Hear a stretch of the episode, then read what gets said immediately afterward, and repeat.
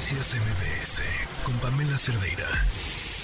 Pues les decíamos que este fin de semana un incidente en esta eh, en este juego mecánico llamado el Superman en Six Flags dejó por 40 minutos a las personas a bordo detenidas y además en la parte más alta. Yo me preguntaba, ¿qué haces 40 minutos ahí?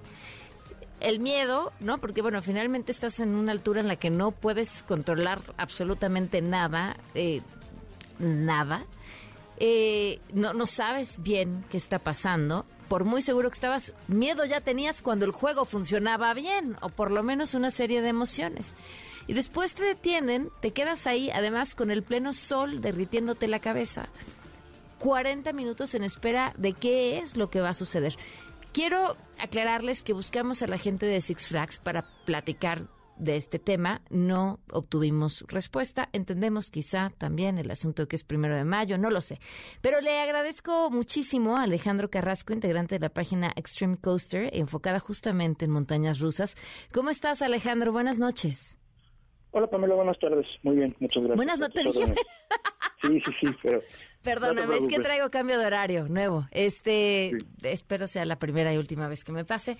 Eh, pero bueno, ahora sí, buenas tardes. Oye, cuéntame, ¿tú entendiste bien qué fue lo que pasó? Sí, sí, perfectamente. Mira, de entrada es algo no común, por supuesto, porque no es algo común, pero es algo normal en este tipo de juegos en, todo el mundo. Eh, esto, de, entrada te comento, esto pasa por seguridad. Esto es un, tema de seguridad del mismo juego. En montañas rusas, como en este caso Superman, que pueden operar con distintos trenes, que en este caso Superman está hecho para que opere con tres trenes al mismo tiempo, a lo largo de su recorrido hay distintos sensores. ¿Y qué es lo que sucede en estos juegos? Eh, hay, hay distintos sensores, como te digo, y el tiempo, la computadora del juego detecta que hay un tiempo determinado en el que el tren durante el recorrido debe pasar entre sensor y sensor. Si esto no ocurre, que, que, eh, que no pase el tren entre sensor y sensor en el tiempo determinado por la computadora, por seguridad, el juego se va a detener y se va a detener por completo.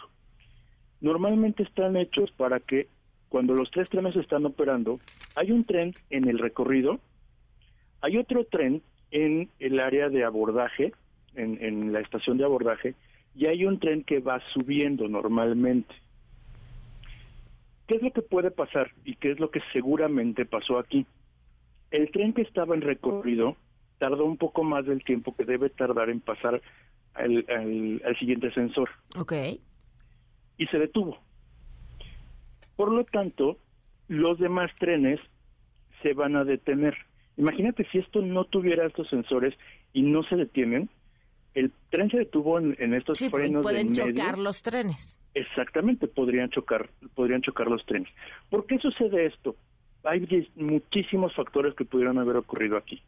Uno de ellos, y es, es muy común, es el viento el viento en contra cuando, cuando el tren está en el juego hace que vaya un poco más lento. Incluso te puedo decir que hay montañas rusas en el mundo más altas que no operan cuando hay mucho viento, porque esto, esto provoca muchos problemas en la operación, que se esté deteniendo a cada rato y tengan que estar haciendo revisiones. En este caso es lo que pudo haber pasado.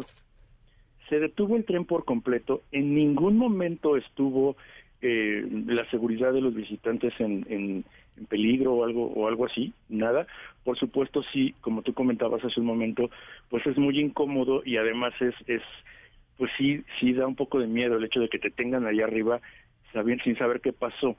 Sin embargo, también aquí hay un protocolo que el parque debe seguir para la liberación de los trenes. Tiene que hacer una revisión de qué es lo que pudo haber pasado, una revisión de la computadora, si la computadora es la que falló, y al no detectar en este caso qué es lo que sucede, entonces entra el protocolo para, eh, pues digamos que el rescate, no me gusta, no, no, no, no me gusta la palabra. Pero, es la palabra, este, claro. Sí, Digo, pero si, si estás parado allá arriba, sí es un rescate.